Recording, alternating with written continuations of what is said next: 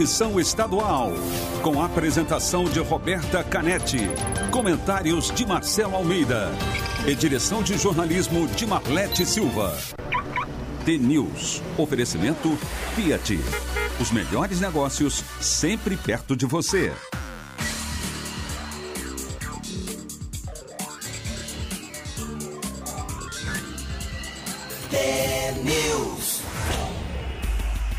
Pontualmente 7 horas, um ótimo dia para você que está sintonizado na Rádio T, a maior rede de rádios do Paraná. Você acompanha agora as principais notícias do dia e participa da programação pelo WhatsApp 41 992770063. A gente também está nas redes sociais, no Facebook e Instagram, arroba TNews no ar. O TNews desta sexta-feira, dia dos namorados, 12 de junho de 2020, começa agora. Bom dia, Marcelo Almeida. Bom dia, bom dia, Roberta. Bom dia a todos os ouvintes. Graças a Deus, hein? Hoje sextou, sexta-feira, um dia bonito em Curitiba. Pena que não vai chover. O nego da T dando privilégio, né, para tê-lo aqui no nosso estúdio. É impressionante, cara. A gente pega essa rádio assim com um nível de audiência. Eu estava aqui olhando na tela com ele. Nossa, é, uma, é inacreditável para quem imaginar assim o que, que é uma tela de um computador, assim, uma tela enorme e chegando aqui, ó, 6h48, 6h49, 6h49, 6h49, 6 assim são acho que 10 mensagens por minuto. Então são centenas de pessoas e para nós é um privilégio enorme, enorme assim, pegar o bastão, né? Logo depois que largou o programa aqui do TNews, para nós o TNews. E agora tá todo mundo já na expectativa do conto, aqui também pipocando, como a gente fala, né? O WhatsApp com a participação dos ouvintes, já todos muito ansiosos pelo conto, pela, pelo resultado do desafio. Vamos lá, porque sextou. É, lembrando que, enquanto o Marcelo prepara, eu vou preparando aqui ah, preparo o conto para começar. Eu vou preparando aqui o celular para filmar, porque a gente tem colocado os vídeos sempre é. às sextas-feiras do Marcelo pra contando. mostrar que é ao Se você vivo. quiser assistir depois, é só entrar no nosso Instagram. Mas agora vamos ao vivo, né? Tudo pronto aí para o conto? Vamos lá. Hoje é um conto de uma, uma história de uma coruja. E que o final dele é bem bacana, assim. Ele fala sobre o que é ser mesquinho, o que é ser pequeno, o que é ser sovina. Tem uma, uma mensagem interessante. Um, dois e vamos lá.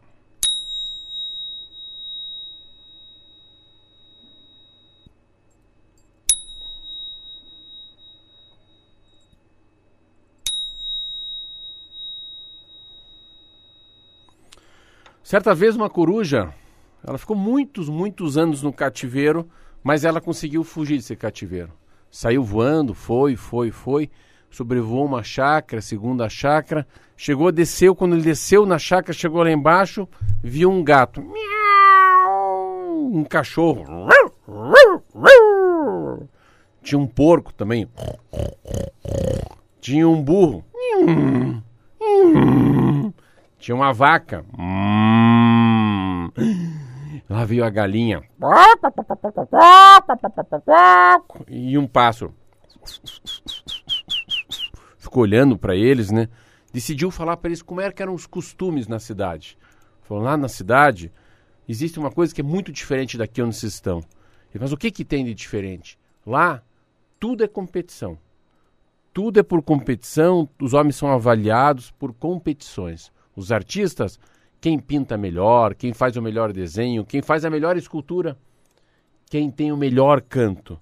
Rapidamente, todos os animais ficaram entusiasmados. E por que, a gente não coloca isso na nossa vida aqui? Então um deles virou assim dos animais, acho que foi a galinha e falou: Eu tenho uma ideia. A gente podia organizar rapidamente aqui um concurso de canto. Concurso de canto? É, mas todos participaram, do pássaro até o burrinho. Começaram, quando for começar a cantar, a coruja falou: peraí, peraí. Eu vou usar o que eu aprendi na cidade. Eu proponho que o vencedor desse, desse concurso seja eleito ou vai ser vencedor pelo voto secreto. Cada um deles já se arrumando, se arrumando, e assim foi. Todos os animais, inclusive o proprietário da chácara, começaram a cantar e todo mundo participando.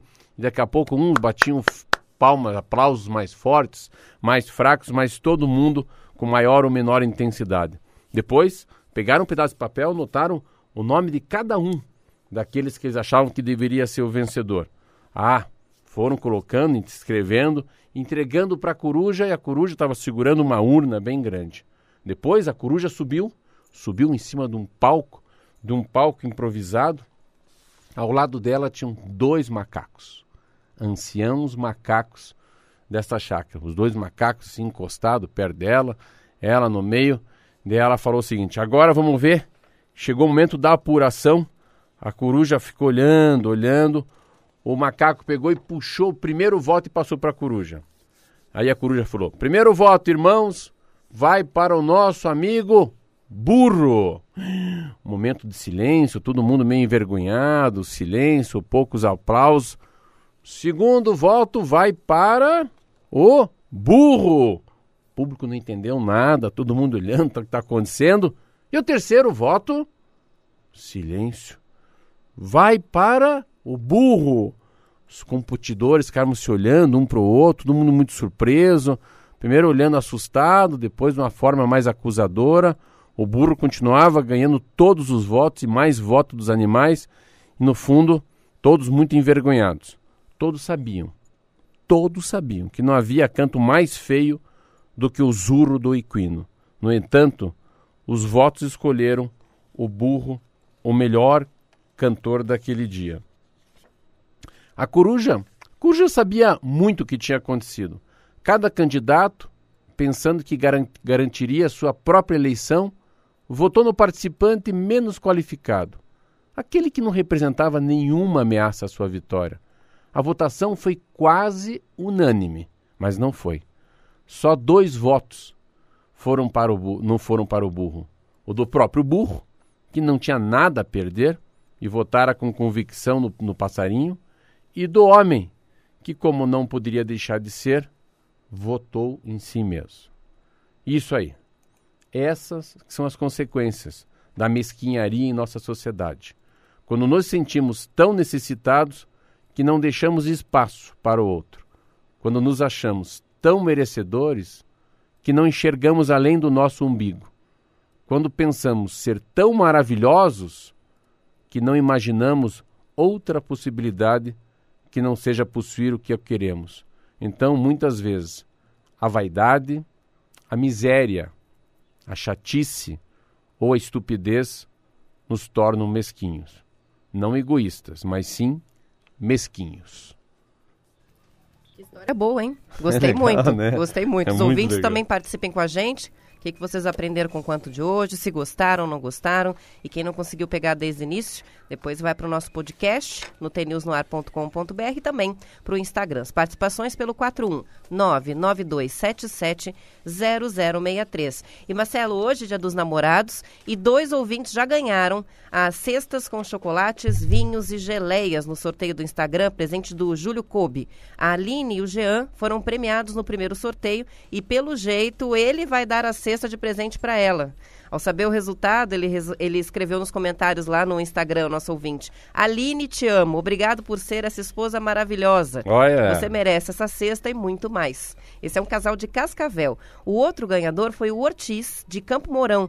Com relação ao desafio do Radinho, nessa semana a gente fez uma brincadeira no Instagram com as fotos da equipe. Eu estou falando desde segunda-feira sobre isso, né? A dica era que o Marquinho Souto, vulgo Calopsita, não estava na imagem. O primeiro que acertou todos os nomes, atenção, foi o Bruno Steffer. Na foto estão o Zé Coelho, a Zenir, a Marlete Silva, o Marcelo Almeida e eu, a Roberta Canete. Ele ganhou o radinho, o próximo desafio já tem as participações começando e a brincadeira é a seguinte, agora vocês mandam pra gente fotos que vão pro Instagram e para o Facebook. O concurso vai rolar no Facebook. A que for mais curtida vai render o prêmio na próxima semana. São fotos é, de como e onde você assiste o TNews ou ouve o TNews. A gente já recebeu foto de gente que é, toma banho com o radinho dentro do banheiro, ouvindo o programa. a gente já recebeu várias de pessoas que, que ouvem o TNews com o radinho na cozinha, que é uma coisa bem comum. Foto da, da radinho que a gente, do radinho que a gente já enviou também. Já enviou. A gente também recebeu de gente, muita gente que ouve no carro, no caminhão. Manda pra gente pelo 41992770063 e na segunda-feira a gente publica no Facebook e passa a valer o concurso. A mais curtida leva um radinho. Hoje é dia dos namorados, hoje é o famoso Valentine's Day. Nos Estados Unidos eles comemoram em junho, dia 14 de junho. No Brasil se comemora um dia antes do, da padroeira, do, casa, do casamenteiro, Santo Antônio. Mas é uma história muito linda, porque Valentine's Day é do São Valentim, né? E São Valentim, no século III, uh, ele era um padre de Roma que tinha um entendimento que a... Ele, no fundo, ele, ele pregava né, que, a, que, a, que as pessoas deveriam casar. Mas já naquela época, nas guerras, eles achavam que os, os, os soldados que casavam ficavam meio vadios, assim, meio preguiçosos demais. Eles preferiam que não fosse, não existisse o casamento entre as pessoas. Mas ele defendia muito que o casamento era um plano de Deus. Muito legal. E isso dava muito sentido ao mundo para ele. E ele acabou sendo preso e ele foi condenado. Mas ele se apaixonou. Ele se apaixonou pela filha do carcereiro. E daí ali começam as cartas de amor. Então ele escreve uma carta de amor para a filha do, do próprio carcereiro, né? Porque ele tinha sido condenado à morte e isso acabou mudando muito.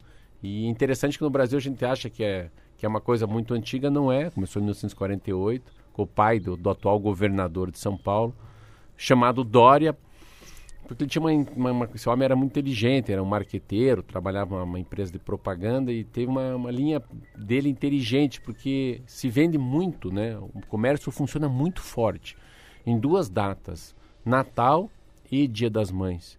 E de uma maneira ele queria reaquecer o comércio no Brasil, principalmente no mês de, do inverno, outono. Época que não tinha nenhuma data comemorativa que, data que atraía muita gente. É, então ele fez aí um dia antes de Santo Antônio. E lá nos Estados Unidos era como também fosse a comemoração da, da chegada da primavera, né? Também que, que era interessante. Então, hoje é Dia dos Namorados. Depois eu vou ler algumas coisas aqui de um livro que eu amo de amor, que é um livro chamado André Cones Povilha, que fala o que, que é o amor. Mas é, é muito lindo, eu vou ler algumas frasezinhas depois. Vou ler três aqui já antes de começar, já, já fica vendo o clima. É... O que é tédio? É a ausência de felicidade no próprio lugar da presença esperada. Você está apaixonado, o outro não o ama, isso significa sofrimento. Não se pode sentir falta do que não falta. Você ama, ama do seu jeito. Tem uma que é linda. É, o que significa enamorar-se? Enamorar-se, na linguagem platônica, é descobrir que alguém nos falta terrivelmente. Alguém cuja posse, segundo acreditamos, bastaria para nos satisfazer. Muito bem, são 7 horas e 12 minutos. Vamos para um rápido intervalo e a gente já volta com mais T-News. Rádio TV News.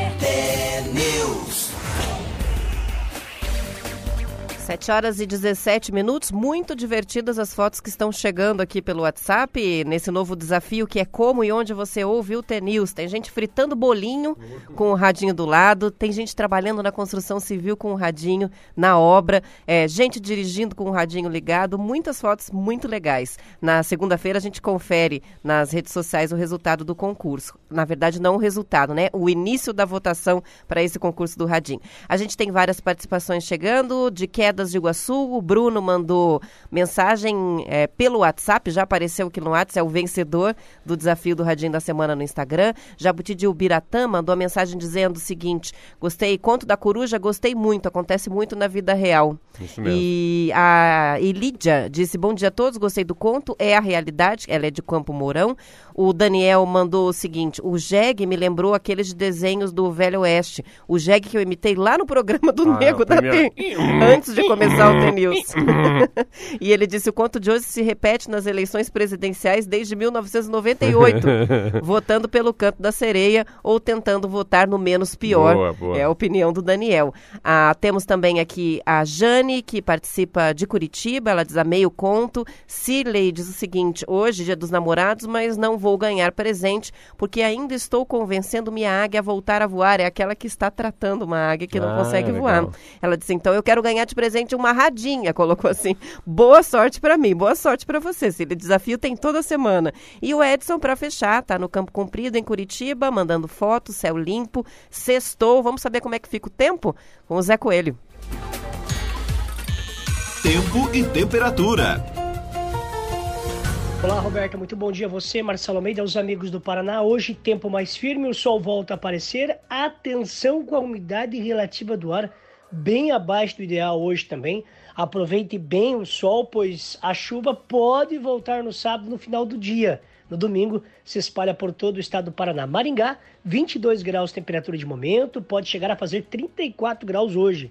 Marechal Cândido Rondon, agora pela manhã, hoje será mais frio que ontem, segue com sol entre nuvens à tarde, não chove, mínima 16 graus, máxima 27 graus. Mamborê, sol entre nuvens, não chove também, mínima 15 graus, máxima 26 graus. Paraná City, tempo firme, mínima 19 graus, máxima 31 graus. Ponta Grossa, hoje será parecido com ontem, segue com sol entre nuvens, não chove, mínima 16 graus, máxima 27 graus. Curitiba, 14 graus temperatura de momento, o dia começando a clarear, com o céu bem colorido, não chove hoje, mínima 15 graus, máxima pode chegar a 26 graus.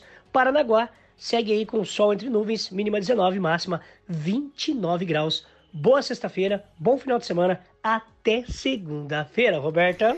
Bom fim de semana, obrigada pelas informações ao Zé Coelho. Ele usou um termo perfeito. O céu hoje, é, pelo menos aqui na região metropolitana de Curitiba, está colorido. Tons colorido de laranja, meu, agora um azul mais forte, em vários tons diferentes. Está bonito. Já são 7 horas e 20 minutos, a gente nem começou a ter news aí, mas vamos lá. Sabe o que é pensamento? Pensamento é mais um passeio do que uma viagem. Olha que lindo isso aqui. O amor é uma questão de sentimento e não de vontade. O amor é uma virtude não é um dever. A moral é a aparência do amor. A generosidade é a virtude que consiste em dar aos que não amamos. Muito lindo isso aqui. Hoje é o dia dos Várias namorados. frases Nossa, bonitas. É. Quem quiser saber, é um, é um filósofo francês chamado André Conspoville. É um livro chamado O Amor, que só fala sobre amor, todas as maneiras de você ver o que, que é amor, o que, que é paixão, o que, que é moral, o que, que é generosidade, né? O que, que é caridade, o que, que é fé, o que, que é esperança e o que temos de bom. Vamos lá com, com o noticiário, mas só com relação ao livro, depois ah. a gente coloca uma foto do Marcelo com o livro nos ah, stories ah, para ficar registrado o nome para quem se interessou. É muito bonitas as frases. A gente vai falar agora sobre a situação do apoio aos caminhoneiros na Covid. Em março, Marcelo, quando começou o isolamento social, o fechamento de postos de combustíveis, restaurantes, as oficinas de veículos e locais para banhos dificultou muito o trabalho dos caminhoneiros. Com mais de 60% das mercadorias no Brasil transportadas por 2 milhões de caminhões, houve uma mobilização para ajudar esses motoristas a viabilizar o transporte de cargas. Uma reportagem do Valor Econômico mostra que o apoio de empresas, entidades de classe e órgãos do governo federal e dos governos estaduais tem dado resultado até agora, quando boa parte das atividades está voltando ao normal, apesar dos números da pandemia continuarem altos no Brasil.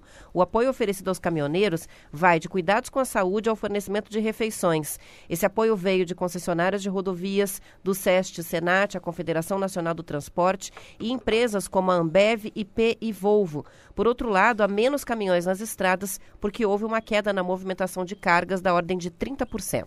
Ah, os caminhoneiros fizeram uma coisa muito interessante. O Brasil, ele, eu acho que durante a, o mandato do Michel Temer, que teve aquela paralisação dos caminhoneiros, aquilo foi uma, aquilo foi um ponto positivo.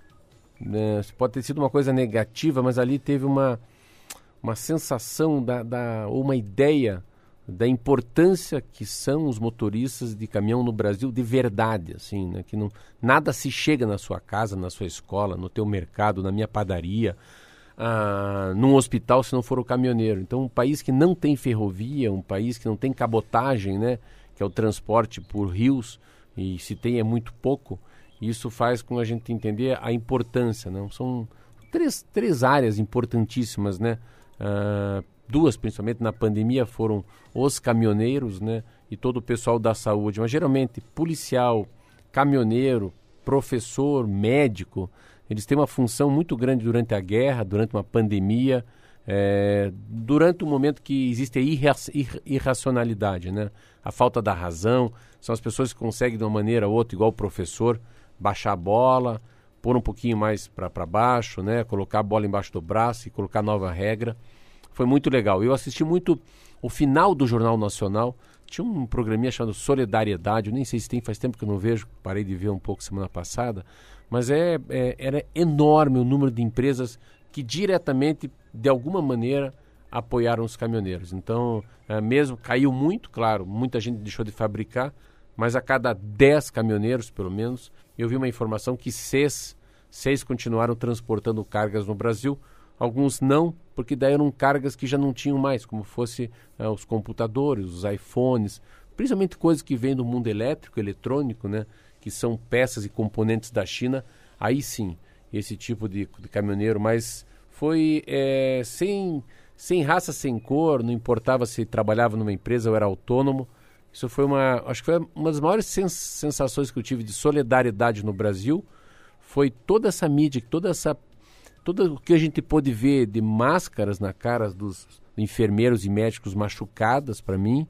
E por incrível que pareça, eu sinto quando a gente... Aquilo é o sinal da exaustão, né? Do, é. do número elevado de horas de trabalho diário, é, aquela... de como eles realmente estão numa batalha ali diária. Eu, eu acho que aquela foto não precisa mais nada, assim. Para mim, a foto deles, assim, não é, não é o, o que eles falam, mas a, eles tirando a máscara, para mim, fala muito mais do que eles falam. E do caminhoneiro, o que mais me impressionou, que eu achei muito legal, era o Vale Refeição depois dos pedágios. Foi o que mexeu comigo, assim, ó.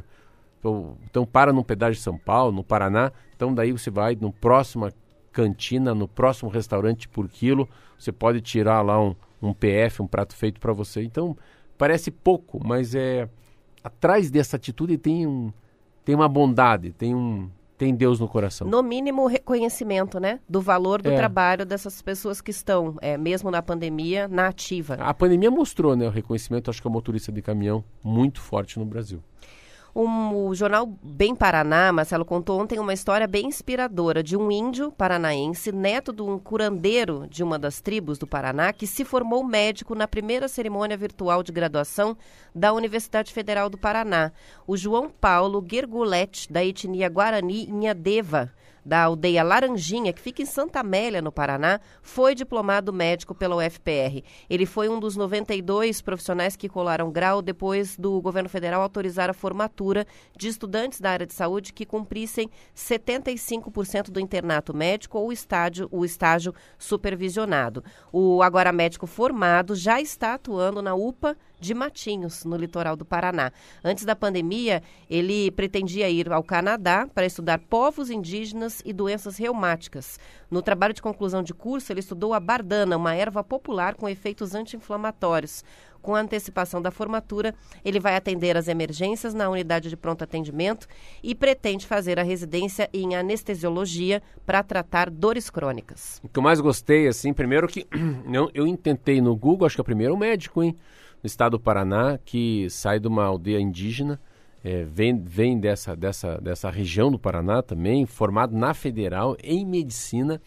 Mas o que eu acho mais legal é que ele vai dar uma misturada dessa coisa que a gente fala muito da. É, essa pandemia, desculpa voltar um pouquinho, a gente sentiu quantas operações não precisam ser feitas.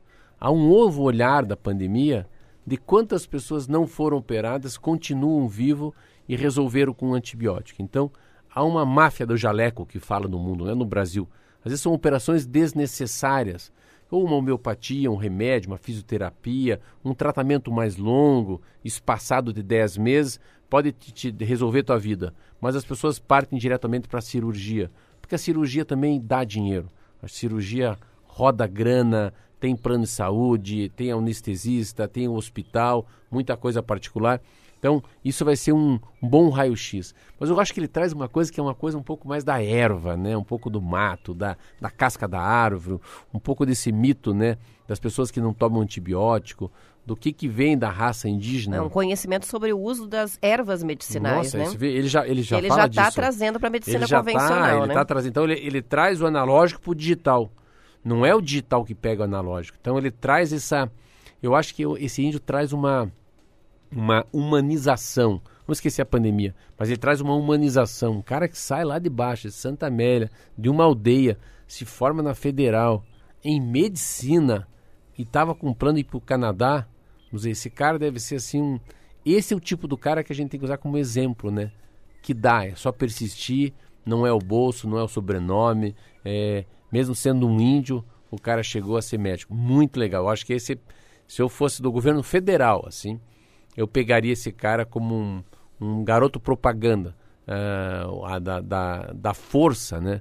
Que são as universidades federais estaduais no Brasil, mas mais do que isso, você vê que independentemente de onde você vem, dá para fazer a diferença. São 7 horas e 29 minutos. A gente já vai encerrando o TNews, fechando a semana com muitas participações, todo o carinho dos nossos ouvintes. A gente agradece pela audiência, é, pelo apoio, pelas mensagens e deseja um bom fim de semana. Descansem bem. Segunda-feira a gente está de volta pontualmente às 7. Depois do intervalo, vocês ficam com o noticiário local, eu e Marcelo, para Curitiba e região metropolitana. Beijo.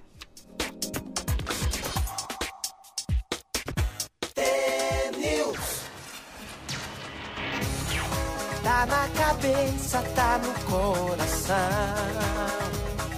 Rádio yeah.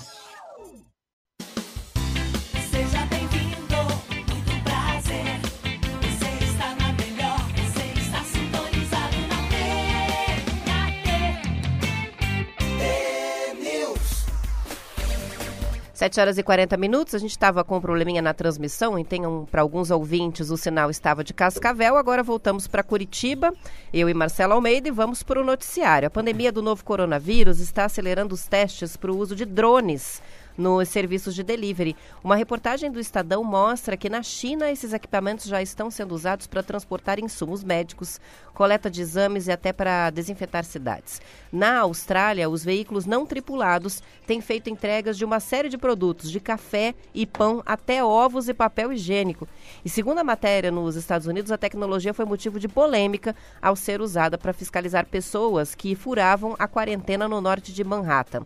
No Brasil, empresas e órgãos públicos têm buscado informações sobre como usar o equipamento, o drone, de forma segura e eficiente. Por enquanto, apenas uma empresa de Franca, no interior de São Paulo, está em processo de certificação para fazer as entregas por drones. A Speed Bird Aéreo já buscava a primeira certificação de drones para entregas no ano passado, antes da Covid-19, e pode conseguir uma autorização ainda neste ano, Marcelo. A proposta é usar rotas pré-estabelecidas para operar a entrega de comidas por drones através de uma parceria com o iFood. É muito. Fiquei imaginando o entorno da tua casa, Marcelo. É. Com os drones chegando com os lanches da, da rapaziada lá. É interessante que eu estava lendo também a matéria sobre isso nos Estados Unidos. É, já começaram em outubro de 2019 Chama-se Wing, leva pequenos artigos de lojas parceiras. Mesma coisa na Austrália, na Finlândia, em Helsinki, né? No, e também na, na Austrália, em Queensland. Mas achei muito endoidecido, comecei a ler para entender. Roberta, você não acredita, cara, é um troço impressionante. Algumas coisas que eu li aqui que eu fiquei assim, chocado. Ah, primeiro que a, a, a, que a, a, esse drone, vamos dizer, ele, ele pode carregar até um quilo e meio o drone que eu vi aqui, esse nos Estados Unidos, o Wing, chama-se Wing uh, Americans First Commercial Drones. Ele voa a 100 km por hora, ele carrega alguma coisa de um quilo e meio, é, ele e permite uma entrega. Se a pessoa está aqui, vamos supor, nós estamos na Rádio T, a gente pode sair com um raio entregando uma mini rádio de um quilo mais ou menos, é uma ideia minha, uh, com 10, 10 quilômetros de raio, que é muita coisa.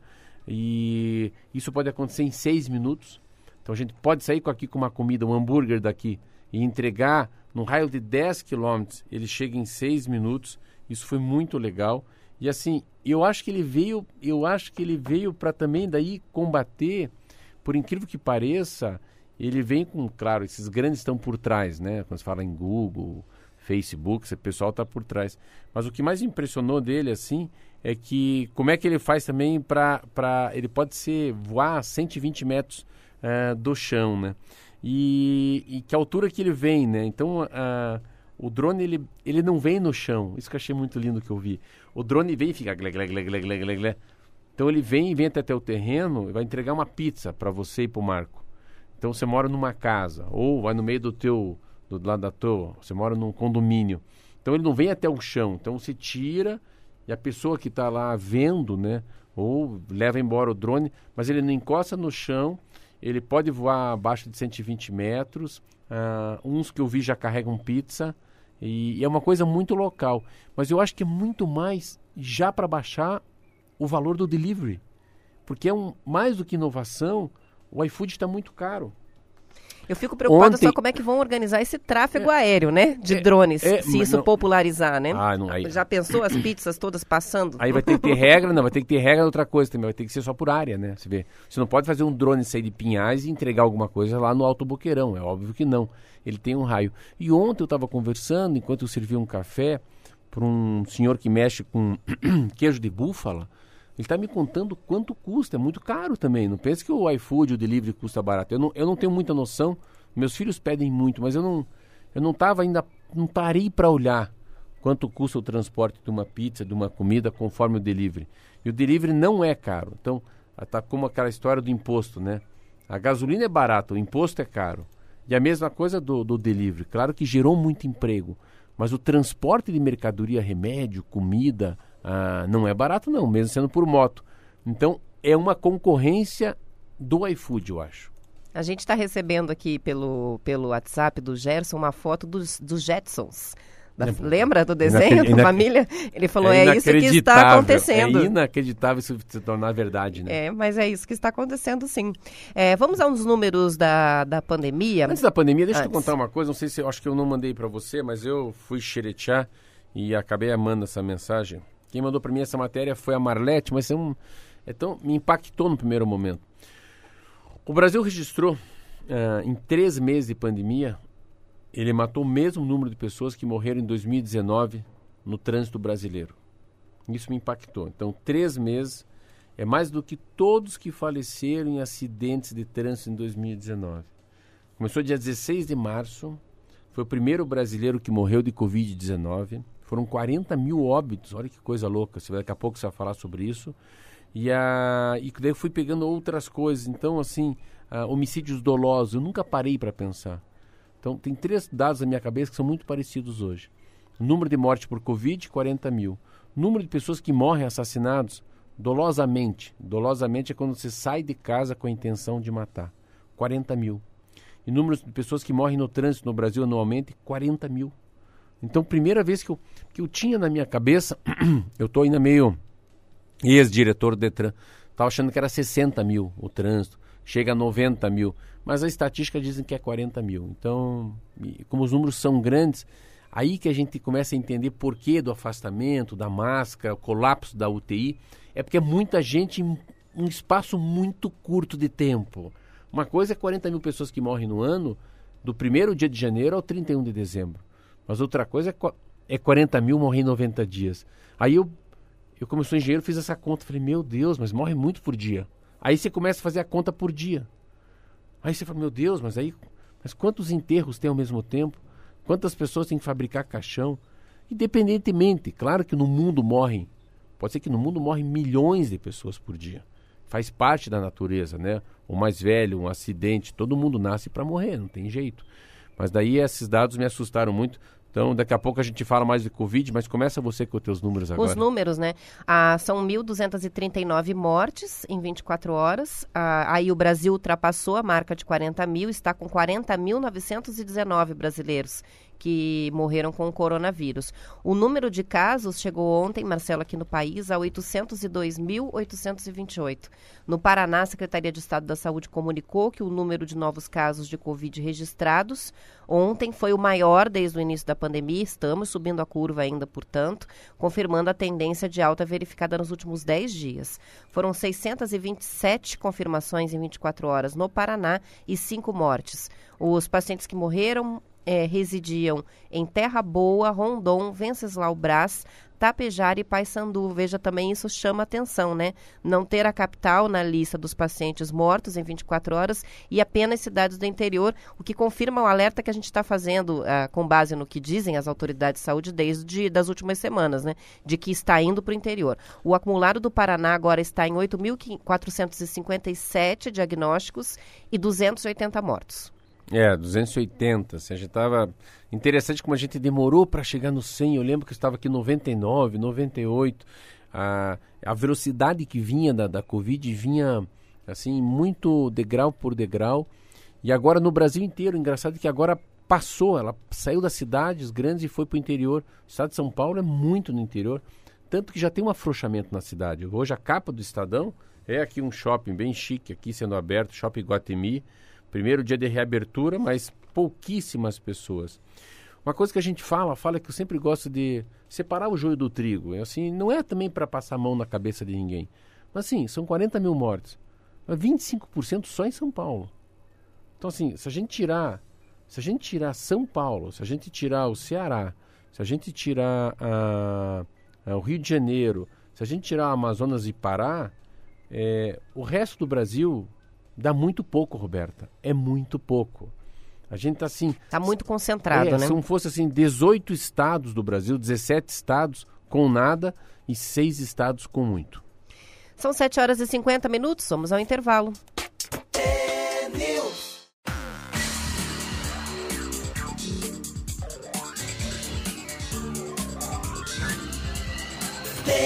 News.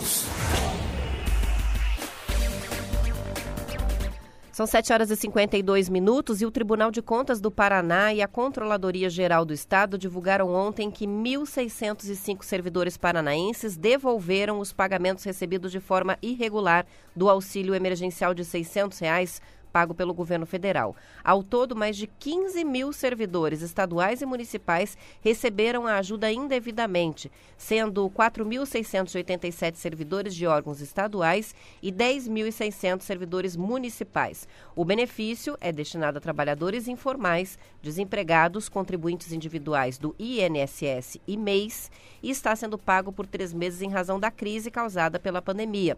De acordo com o portal G1 Paraná, o TCE, o Tribunal de de Contas, informou que alguns dos servidores identificados no sistema podem ter sido vítimas de fraude com o uso indevido dos CPFs. Também pode ter ocorrido o depósito automático em contas de beneficiários de outros programas de transferência de renda, como o Bolsa Família, o que vai ser investigado agora pelo governo. É, essa matéria é uma matéria que, se, primeiro, que se mostra a bagunça que é no Brasil, uh, o condicionamento dos dados das pessoas. Né? Primeiro, assim, eu estou lendo Vendo essa matéria, perdão, vou ter que tomar uma Uma aguinha. Pegou.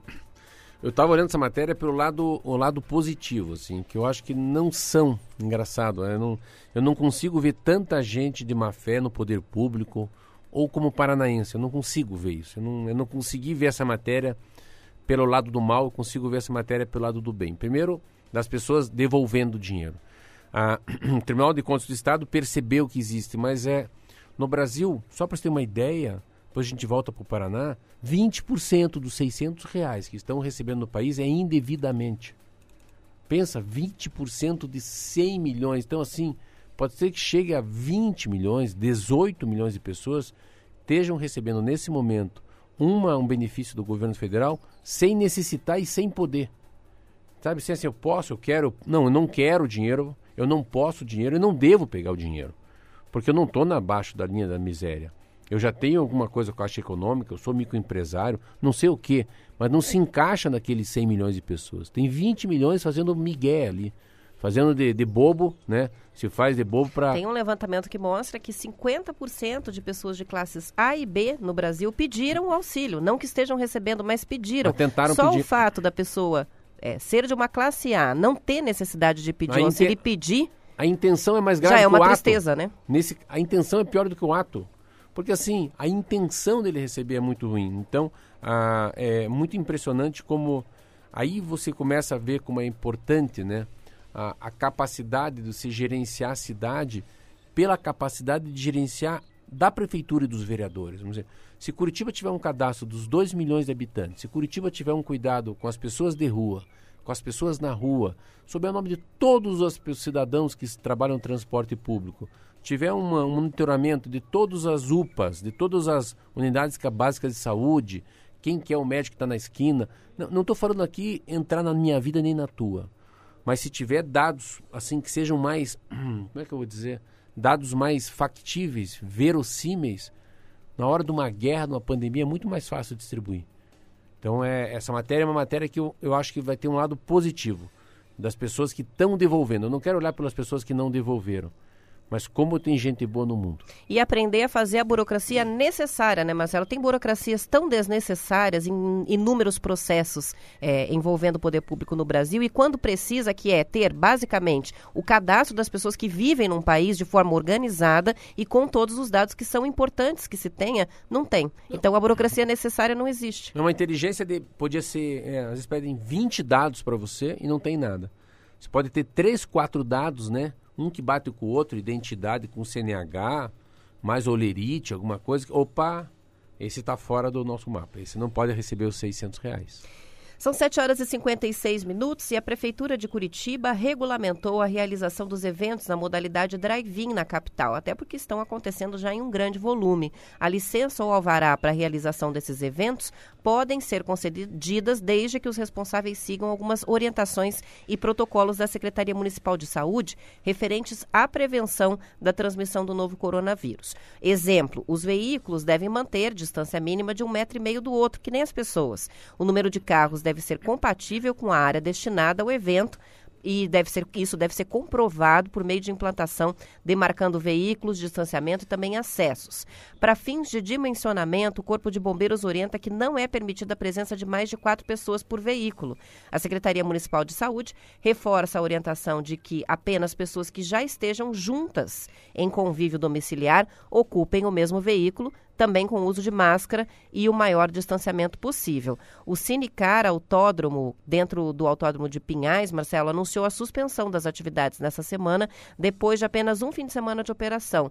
No comunicado que foi feito pelo Instagram, a alegação é que, devido ao índice crescente de contaminação pela Covid-19, a direção resolveu cancelar as sessões por conta do risco. O Cinema Drive-In tinha sessões marcadas já com ingressos vendidos até o dia 14 de junho.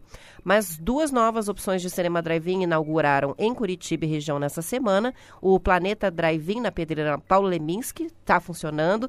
Tem sessões programadas de quinta a domingo em dois horários, sete e meia da noite e, e 10 horas da noite com curadoria da rede de cinema curitibana Cine Plus. A estreia foi ontem e eu gostei dos filmes, hein? Estreou com os premiados pelo Oscar o Coringa e Era Uma Vez em Hollywood do olha, Tarantino. Olha, olha. Hein? Em Colombo, o Autocine Show, um cinema adaptado para carros, também começou ontem as sessões. Hoje, a Autocine tem uma programação especial para casais que tem até mini fondue. Olha, então tem chique, alguns hein? funcionando É. de Pinhais, não. Que pena Pinhais não, mas assim, eu acho que a gente estava falando fora do ar sobre isso. O Paraná fez um serviço tão bonito, falta pouco.